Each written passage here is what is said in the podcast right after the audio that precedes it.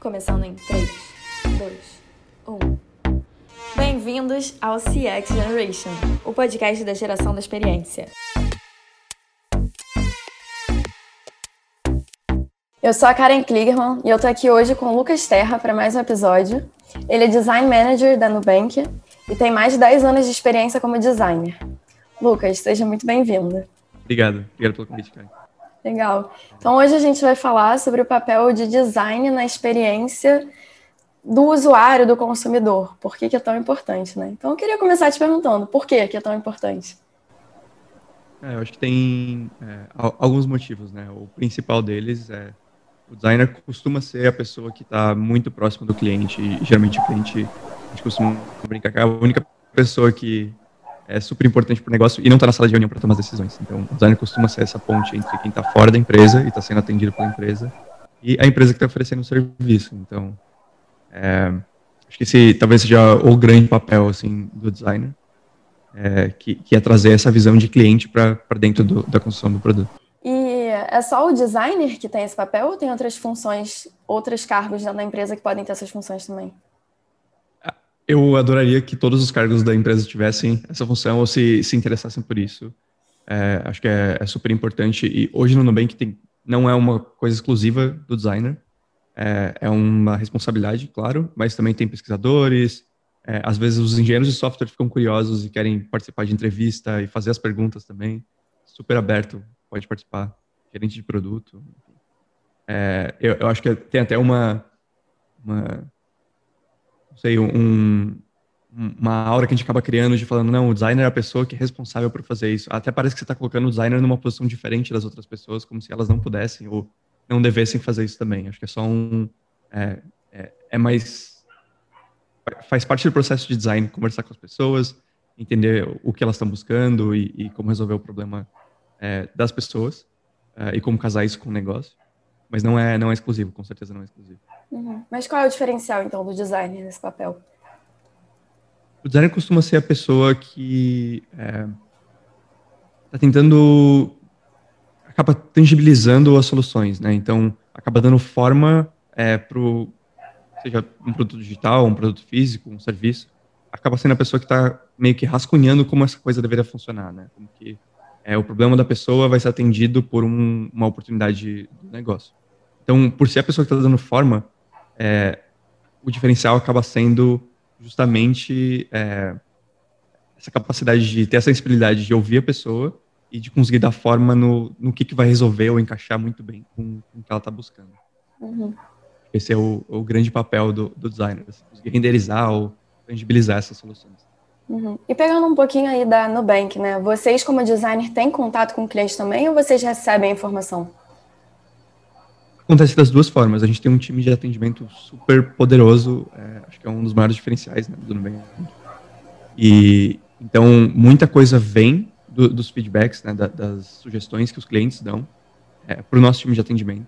E, e, às vezes a gente liga para entender um pouco mais a fundo o que, que a pessoa estava querendo dizer, ou conversa com, com uma pessoa do atendimento para entender melhor o que, que qual era o contexto que a pessoa estava falando aquilo.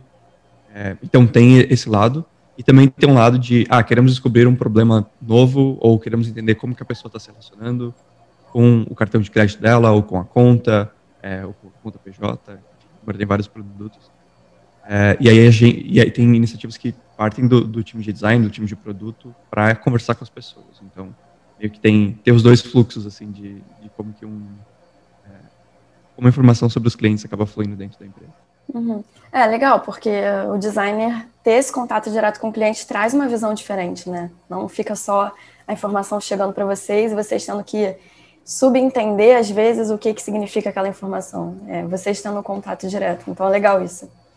Exatamente. E acho que um, um ponto interessante também de mencionar, a gente tem os clientes internos dentro da empresa e os clientes externos. Então, é, acho que o mais natural é pensar em, no, no consumidor, né? A pessoa que está usando o cartão, está usando a conta no dia a dia. É, mas a gente também desenha as ferramentas internas. Então, todas as ferramentas que o atendimento do Nubank usa também são desenhadas internamente. É, e existem esses clientes que, que são o, os próprios experts, que a gente chama, né? São os é, experts de, de, atendimento dentro do, do Nubank. Uhum. Então, é, a gente acaba fazendo essa, essa, essa ponte entre cliente e atendimento também. Ah, legal. E eh, eu vi que a Nubank tem alguns princípios de design e tem dois que eu achei interessante. Um que fala de contexto e outro que fala de humanização. É, eu queria entender um pouco mais o que, que eles significam, como é que eles são usados no dia a dia. Legal. A gente tem um conjunto de princípios do time de design que são é, coisas que a gente se preocupa muito e é, que, que, é como a gente pratica design dentro do Nubank hoje. Então, é, eu também sou, sou muito fã desses dois. É, contexto significa que a gente não projeta as coisas num vácuo. Né? Então, é, tudo tem momento, tem mercado, tem como as pessoas pensam, tem é, o que, que, elas estavam buscando naquele momento. Então, é, tem, tem uma série de. É, é um ecossistema em volta do, do produto que você está construindo. Né? Ele nunca tá, ele nunca é feito sozinho. Sempre vai ter ou um concorrente, vai ter é, um, uma jornada específica que um cliente está passando até encontrar o seu produto. Então, o contexto é muito sobre isso, entender aonde que as coisas estão, é, sendo apresentadas, o que, que é esse, esse ambiente que está em volta do produto que você está construindo, ou da vida dessa pessoa que você está tá atingindo na outra ponta. Acho que é, esse é, é, o, é o, principal ponto do, do contexto. E de humanização, é, humanize, né, que a gente tem, é, o ponto é justamente essa parte de entender as pessoas, né? De, de trazer quem que é a pessoa que falou que ela precisava de, de alguma coisa desse tipo. A gente tra trabalha muito com vídeo, então leva para dentro da empresa o áudio ou o vídeo das pessoas que estão é, pedindo ou falando ou reclamando de alguma coisa. E é o jeito que a gente acaba é, trazendo um pouco mais de empatia, né? Que é outra ferramenta assim é, do designer no dia a dia de conseguir trazer esse ponto de vista de fora da empresa para dentro da empresa. Uhum. Eu estou tentando pensar em algum exemplo para trazer, para palpabilizar melhor o que, que significa isso de contexto. Eu vou tentar trazer um pouco do uh, o Waze ou Uber, que são ferramentas que, uh, no caso do motorista do Uber e do Waze, que você é o motorista, né? Você precisa usar enquanto você está dirigindo. Então, eu já vi que uh, foi planejado a construção do aplicativo da forma mais simples possível para você poder usar enquanto está dirigindo. Isso seria o contexto, né? Na Nubank, o que, que seria isso do contexto? Ah, eu, eu acho que tem uma série de, de coisas que dá para mencionar. Vou, vou pegar alguns. Por exemplo, é, você está desenhando uma interface para uma conta pessoa jurídica. Onde que essa pessoa está usando o aplicativo do Nubank quando ela está olhando para a conta dela ou quando ela está cobrando um cliente que ela tenha?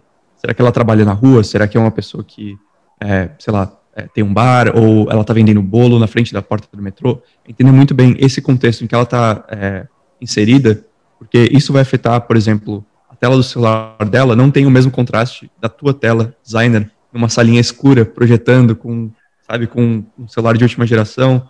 É, não é para essa pessoa que você está tá projetando, é para alguém que está olhando o celular debaixo do sol, meio-dia. Então, é, entender que precisa ter um contraste um pouco maior, ou a fonte precisa ter um pouco maior. Enfim, é, é entender muito bem qual que é o, o lugar onde a pessoa está inserida para conseguir projetar para a situação dela. É, senão, tem muita coisa que a gente acaba desenhando e funciona muito bem na nossa dentro de casa agora ou dentro do escritório, mas não necessariamente na rua ou em outro cenário vai, vai funcionar igual. Vocês conseguem pegar esse contexto que é para uma pessoa específica, uma persona né, específica que está no meio do sol, meio-dia, é o mesmo. Na hora de desenhar, é o mesmo desenho para quem não está no sol ao meio-dia, que está em casa às vezes, ou que está dentro de uma loja?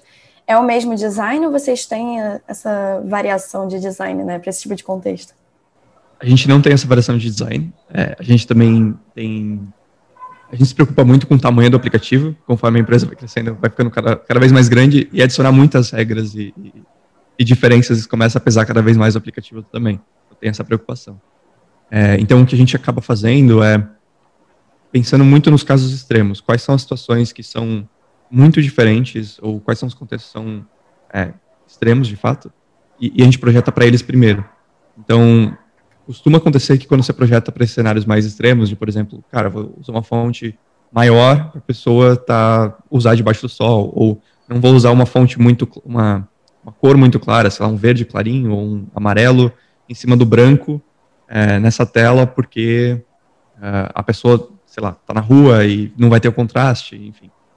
É, acho que esse tipo de coisa acaba resolvendo para outras pessoas também, sabe? Acaba resolvendo o problema de para quem tem algum é, tem a visão comprometida ou é, enfim, pessoas com mais idade, mais idade. Então você acaba cobrindo outros cenários também. Então acho que essa é a parte importante.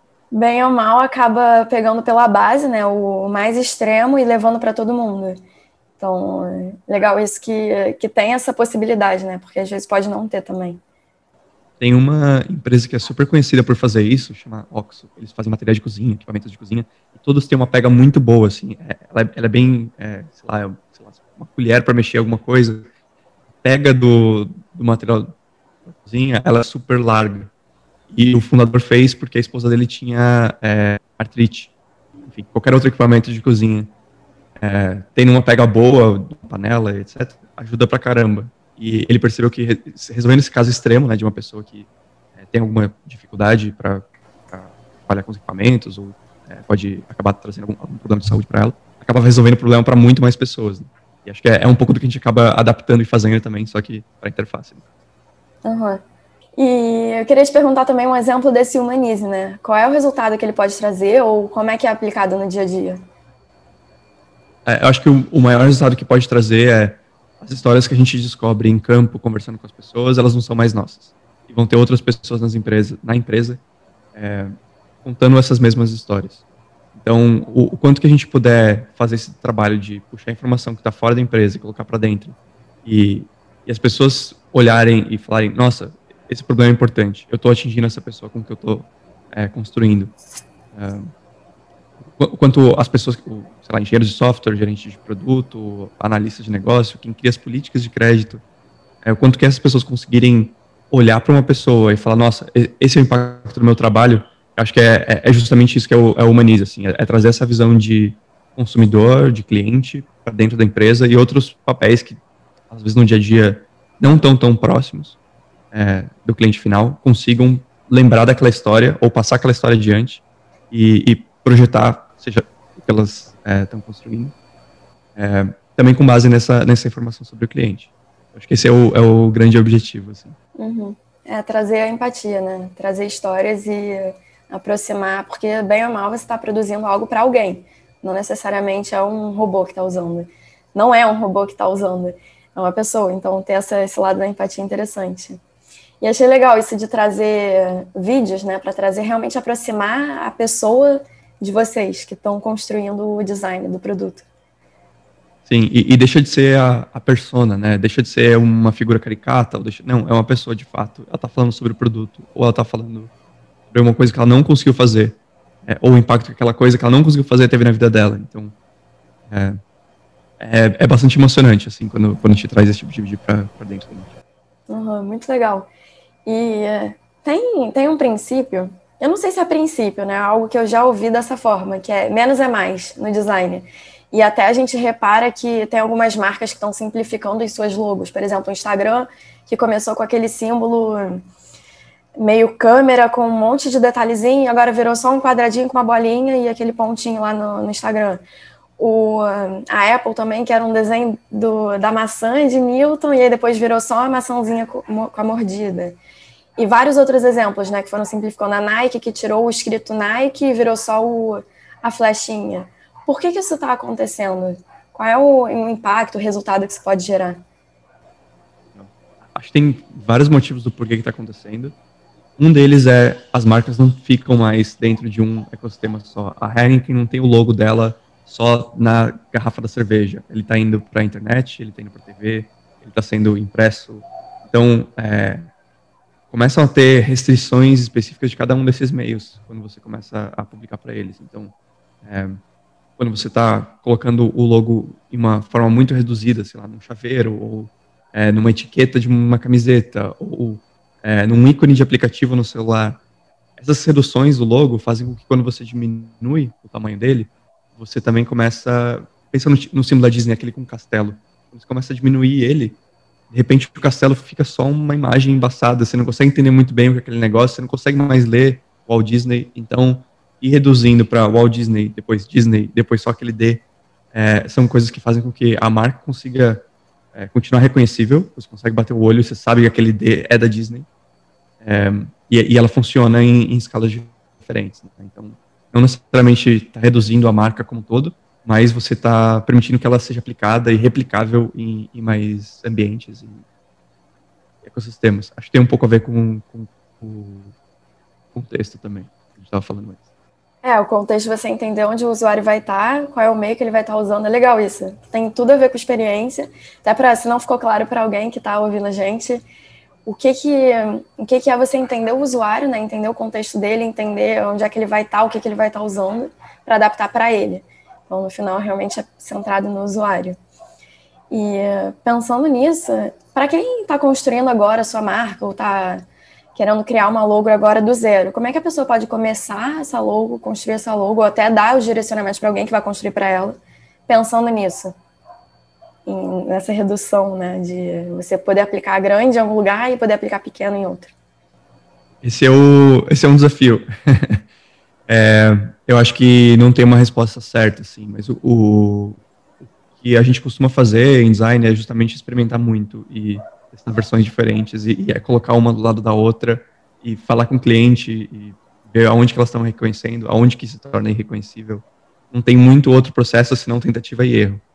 É, então, tem algumas dicas do, do, que fazer. Então, por exemplo, às vezes, é, quando você tem um logo muito fino, como, por exemplo, o do Nubank, que é só um, a linha né, em volta do, do nu, é, quando a gente vai reduzindo ele, a gente costuma aumentar a espessura da, dessa linha, porque você for diminuindo, é, a linha vai ficando cada vez menor e de repente ela some. Então tem esses cuidados que, que a gente acaba tomando. É, mas num logo como, por exemplo, o Disney, eu tenho certeza que é a questão de, de experimentar mesmo, de, de, ver aonde que começa a ficar muita informação para um espaço muito pequeno, ou para um, sei lá, um ícone muito pequeno, e, e começar a remover a informação. Acho que é um exercício de, é, de menos é mais, no final das contas, que nem você está falando. É. Tem uma, uma série, eu acho que é Abstract o nome, Vou deixar depois o link aqui na descrição do podcast. Mas que o episódio, se eu não me engano, é episódio 5, que fala justamente da logo do Instagram, que eles tinham aquela logo cheia de detalhe, né, com um monte de coisa, e para chegar nessa logo que é hoje, que é só um quadrado, uma bolinha, eles foram desenhando e fazendo vários testes, e aí mostra na série uma parede cheia de desenho da logo, para tentar ver o que, que era a logo ainda, com menor quantidade de traçados e é, desenhos possíveis, mas que ainda fosse reconhecível como Instagram, né? Então é muito interessante esse de teste. Se você vir essa série, é uma parede com, não sei, vou chutar aqui uns 50 desenhos do, da logo. E é interessante esse processo, que eles tinham uma logo super cheia de detalhe e aí se transformou numa coisa super simples. Então é realmente testar, né? Chegar e testar. É, esse episódio é muito legal porque ele fala tanto do, do, do logo quanto do, do, produto em si, né? Então, ele passa pelo produto que antes tinha uma barra preta embaixo, uma barra azul em cima, ele tinha um pouco mais de cor no, na interface, e hoje ele é quase todo branco ou preto se você estiver no, no, dark mode do, do uhum. celular. Mas é, é interessante essas mudanças porque você começa a destacar cada vez mais o conteúdo também, e, o Instagram acaba sendo mais sobre as fotos do que sobre a própria interface do Instagram. É. Essas mudanças que acho que é, é isso, é, é, experimentação, entender o que, que você quer otimizar no, no, no teu design. Né? Então, no caso deles, era fazer o, o conteúdo se destacar e, e, ser a principal coisa do, do Instagram. Uhum. É interessante essa forma de pensar, né? E uh, a Nubank, trazendo agora de volta, agora está com um novo cartão de crédito, né?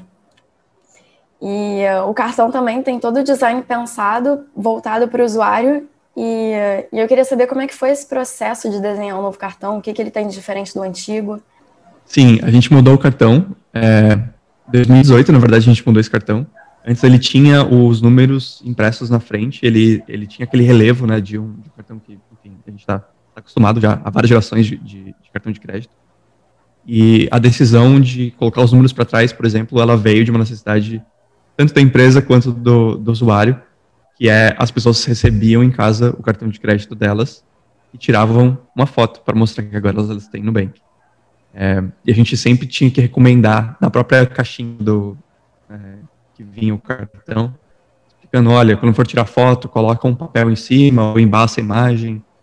É, é muito importante que ninguém veja o número do, do seu cartão de crédito. Então, tinha sempre aquele problema de, ah, eu tirei a foto, postei online e agora eu tenho que pedir outro cartão, porque tem a foto do meu cartão na internet, então as pessoas conseguem pegar o número. É, e acho que não tem nada mais incrível do que alguém tirar uma foto de um pedaço de plástico que o banco mandou para elas. Assim. Acho que é, é uma coisa que explode a nossa cabeça até hoje que está acontecendo.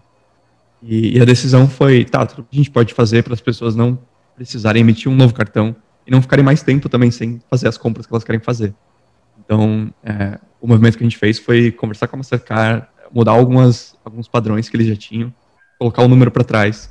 É, e aí agora o cartão ele é uma versão super minimalista, né? Tem o roxo, tem o nome da pessoa e tem o logo do Nubank, as duas coisas um do lado da outra. É, em parceria, né? Uhum. Então, é, essas são as principais mudanças desse layout do cartão versus o antigo que a gente tinha já desde 2014. Uhum. E saiu ontem também um cartão novo, né? Ontem saiu uma notícia na CNN Brasil falando sobre um cartão. Não é necessariamente um cartão novo, é uma forma diferente de, de usar o cartão. Uhum. A gente está focando bastante em clientes que um, estão desbancarizados de alguma forma ou não têm acesso a crédito.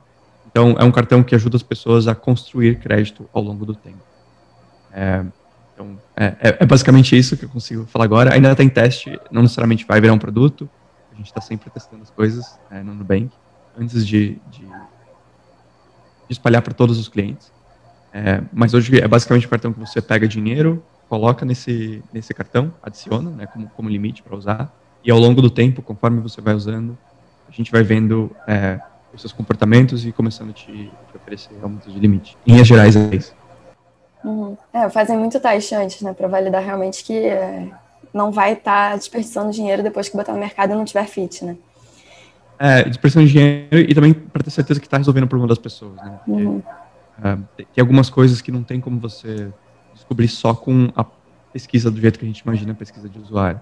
Então, se eu perguntar para a pessoa como que, é o, como que seria o uso dela com esse cartão, quanto tempo ela ficaria usando, é, ela não tem como hum, ela pode me dar um chute, um palpite de, de como seria, mas é, eu só acredito vendo quanto tempo que ela está usando, o que que ela usa essa, esse cartão, que tipo de transação ela vai fazer, é, será que é para fazer assinatura no Netflix, Spotify, será que é para, comprar alguma coisa na rua, é, são, são, coisas, são comportamentos que a gente só consegue descobrir quando coloca na mão das pessoas. Então, acho que tem uma parte da criação que só existe quando o produto está sendo usado também, né? E, a gente costuma fazer muitos testes por causa disso.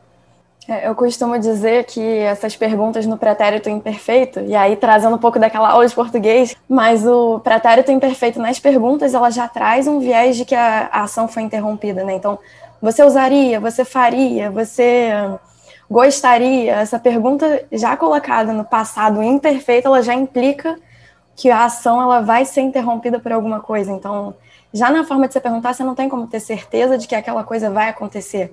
Até porque a gente fala uma coisa e a gente às vezes faz outra, tem que realmente testar o uso né, do, do que você quer testar. É. Mas eu queria te perguntar como é que são esses tipos de teste que vocês fazem? É com uma parcela pequena né, dos usuários, mas como é que funciona na prática?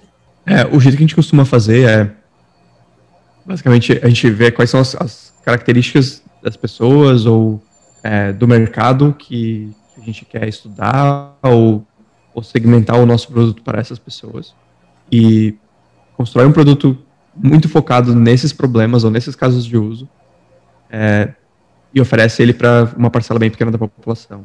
É, agora, por exemplo, acho que está liberado para. Nossa, é muito menos que 1% dos clientes do, do Nubank. Assim, é, é uma parcela muito pequena mesmo.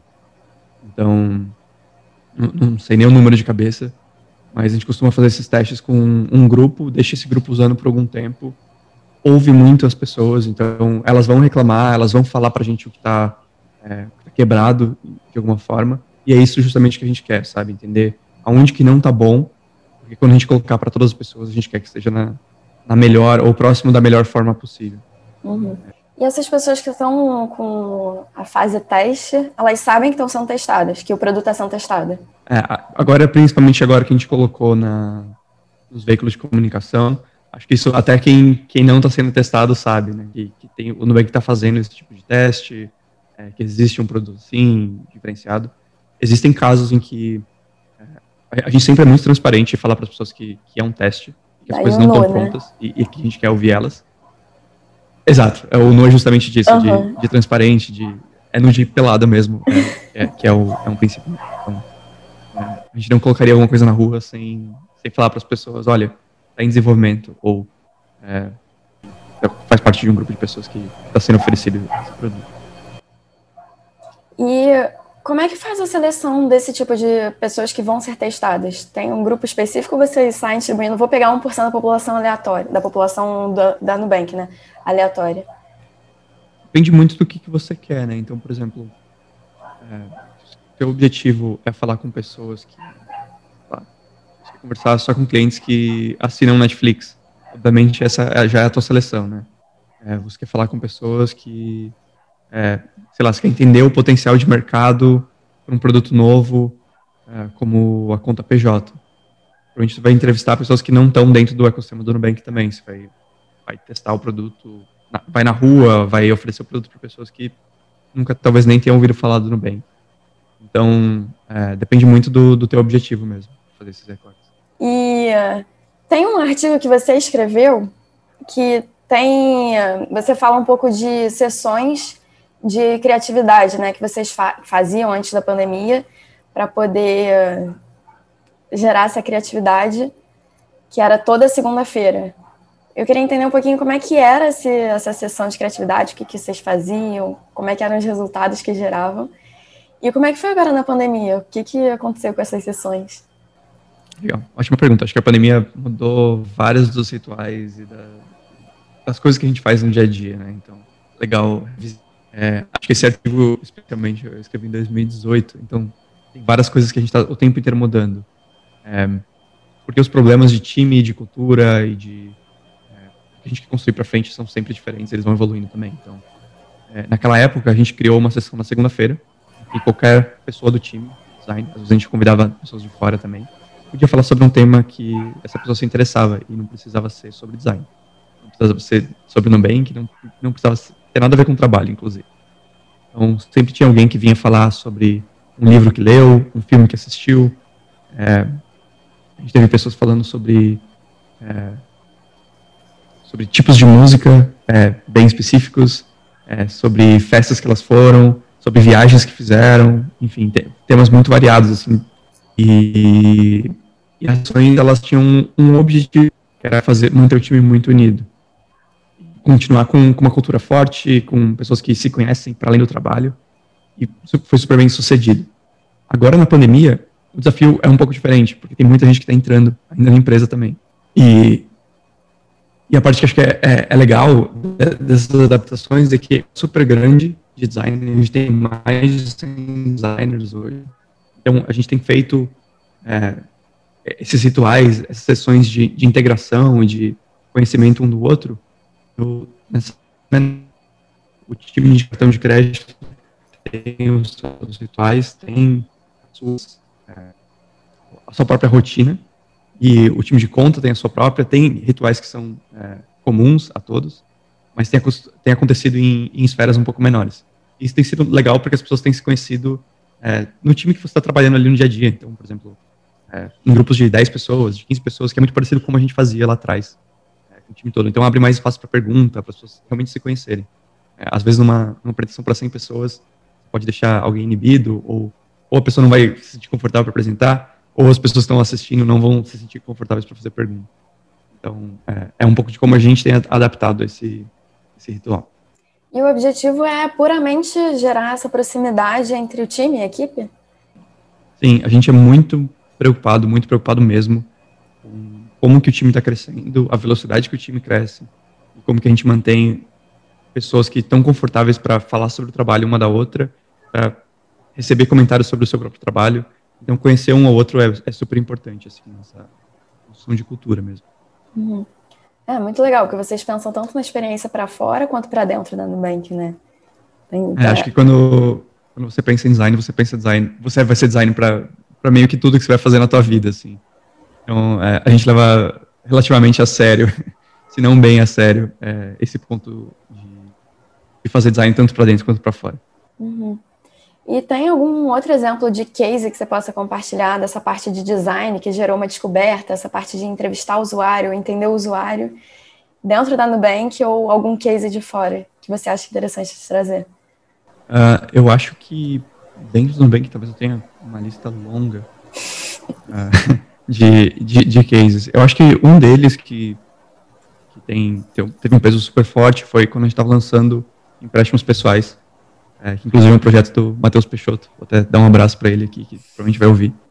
É, e, e, a coisa que foi mais incrível é que quando a gente estava ainda fazendo essa, esse processo de descoberta, entender quando que as pessoas uh, contratam um empréstimo, quais são as histórias que elas tiveram com o empréstimo, problemas que elas já passaram, etc. Acho que teve um, uma frase que veio de um analista de dados que foi, foi bem marcante para a gente, assim pessoa virou e falou: Olha, que incrível, agora que eu estou vendo esse vídeo da pessoa falando sobre empréstimo, agora o meu dado tem carne, sabe? Eu, eu consigo entender para quem que eu estou fazendo. É, e agora me ajuda a segmentar essa, essa base de clientes que, que eu quero fazer o primeiro é, lançamento do produto, ou é, a tomar decisões melhores no meu dia a dia, porque eu ouvi essa pessoa falando e eu estou vendo a dificuldade que ela está tendo em fazer é, essa tarefa aqui no, no empréstimo dela em outro banco.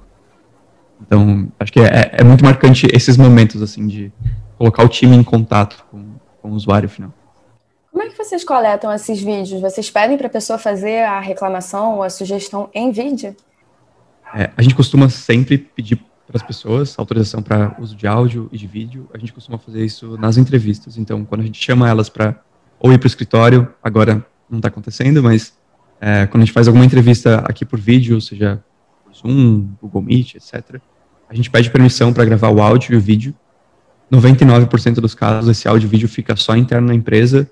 É, a gente joga fora depois, então tem, tem um super cuidado com a lei é, de proteção de, de dados.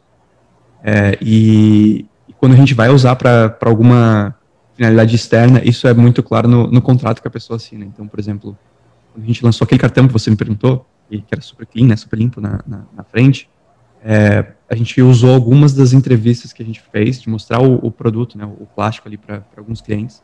A gente usou isso na campanha. Então, quando a gente colocou os vídeos do cartão novo e tudo mais, tinham as pessoas comentando sobre ele. E, e acho também é uma forma nossa de, de humanizar e, e mostrar para as pessoas de fora que a gente faz conversa com os clientes o tempo inteiro. Então, é, esse, esse, processo costuma acontecer muito. Assim, o áudio é quase sempre gravado, vídeo nem tanto. É, mas ele é, é, sempre muito, muito claro para quem está sendo entrevistado como que a gente vai usar essa informação também. Mas a maior parte das vezes é, só fica para dentro da empresa, a gente não pode. Uhum. Entendi. Mas achei interessante, né? Estimular talvez o feedback em formato de vídeo para humanizar mais, não só aquela parte escrita. Às vezes você entra no Reclame Aqui, tem um monte de reclamação, mas às vezes você não consegue imaginar que o problema que ela teve foi porque ela não estava sabendo usar, foi problema do da gente não saber explicar como é que usa o produto, foi problema de o produto ter ido com defeito. Às vezes não dá para entender isso muito a fundo se tá só escrito, né? Isso de ter o vídeo, a pessoa mostrar, ah, o problema estava aqui por causa disso, disso, disso, e você consegue enxergar melhor o lado do teu cliente, o lado da reclamação. Então, achei interessante. Ter, ter, talvez estimular um feedback por vídeo, né?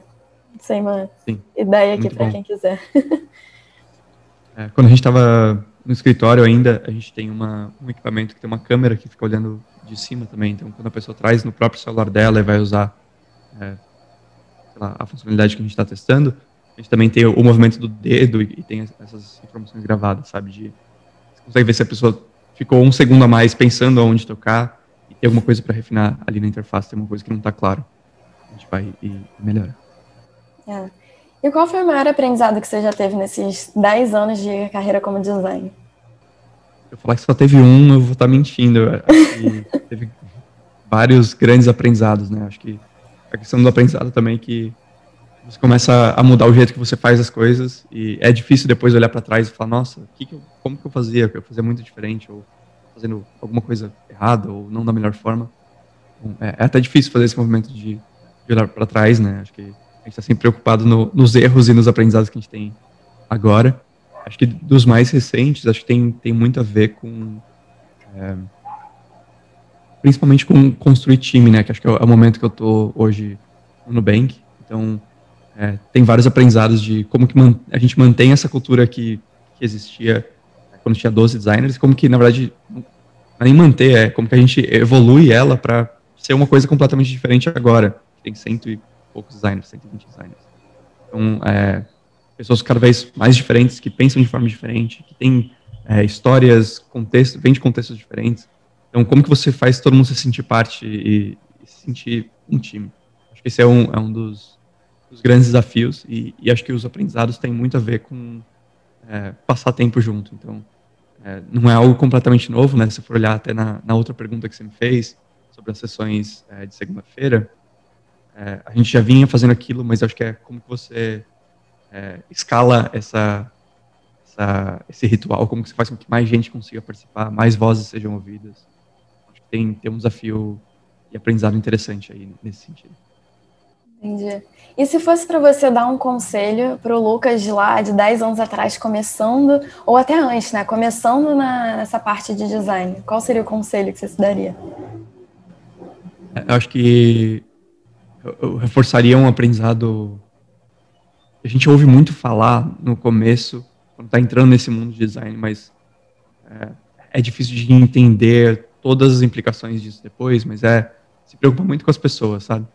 É, tanto o teu cliente final quanto as pessoas que você está trabalhando no dia a dia, assim, quem que é o teu gerente de produto, quem que é o engenheiro que vai fazer aquilo lá, quais são as dificuldades que essas pessoas estão passando também, como que você pode ajudar elas. Acho que é, fazer o design é, sei lá, é 30% do trabalho, acho que tem, os outros 70% tem muito a ver com essa parte interpessoal e de entender é, como que você pode fazer o trabalho das outras pessoas ser um pouco menos doloroso também. Acho que tem, esse fazer design para dentro e para fora, assim, que, que é, para mim é, é, super importante. E, e quando você está entrando no, no mercado ou está começando a sua carreira, você está muito preocupado com a coisa, né, com o design, o, artefato que você está construindo.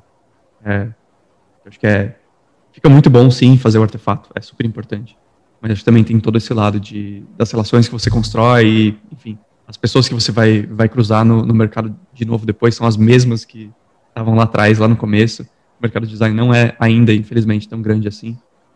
Então, acho que é, cuidar e, e, ser muito muito próximo das pessoas, acho que é ter um, ter um benefício gigante.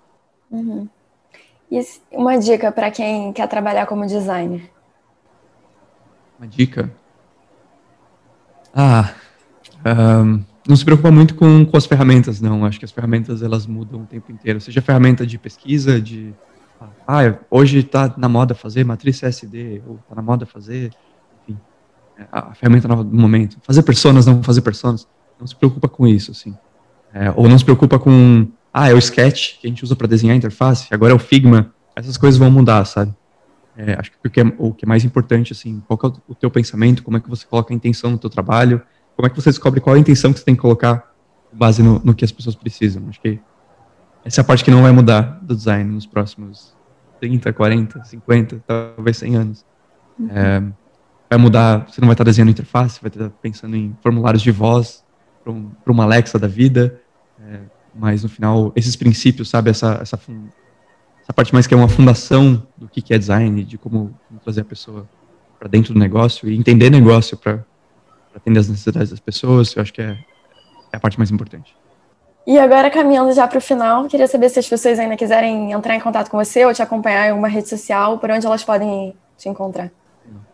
Eu fujo bastante das redes sociais, então não vai me ver muito presente. O lugar que eu fico mais presente é o Twitter. Uh, mas meu arroba é super longo e, enfim, tem, é uma longa história, tem uns 12 anos de, ou mais de, de, de idade, eu posso mandar e você coloca nas, nas notas aqui do, do Beleza. Fala isso para quem tiver preguiça de, de procurar, de entrar aqui tá na. Bom, tá em inglês, então esse é o problema. é, é, Oi, meu nome é LT, de Lucas Terra, né? Só que é, tá em inglês, então é Hi, my name is LT.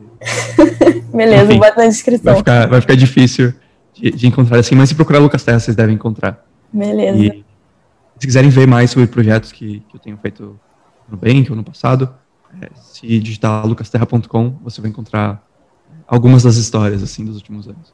Legal. Então agora a gente finaliza. Te agradeço muito pelo seu tempo, pela sua disponibilidade Espero que. Eu agradeço. É, espero que você tenha gostado e que quem esteja nos ouvindo também tenha gostado bastante. Foi demais. Obrigado pelo tempo e pelo convite.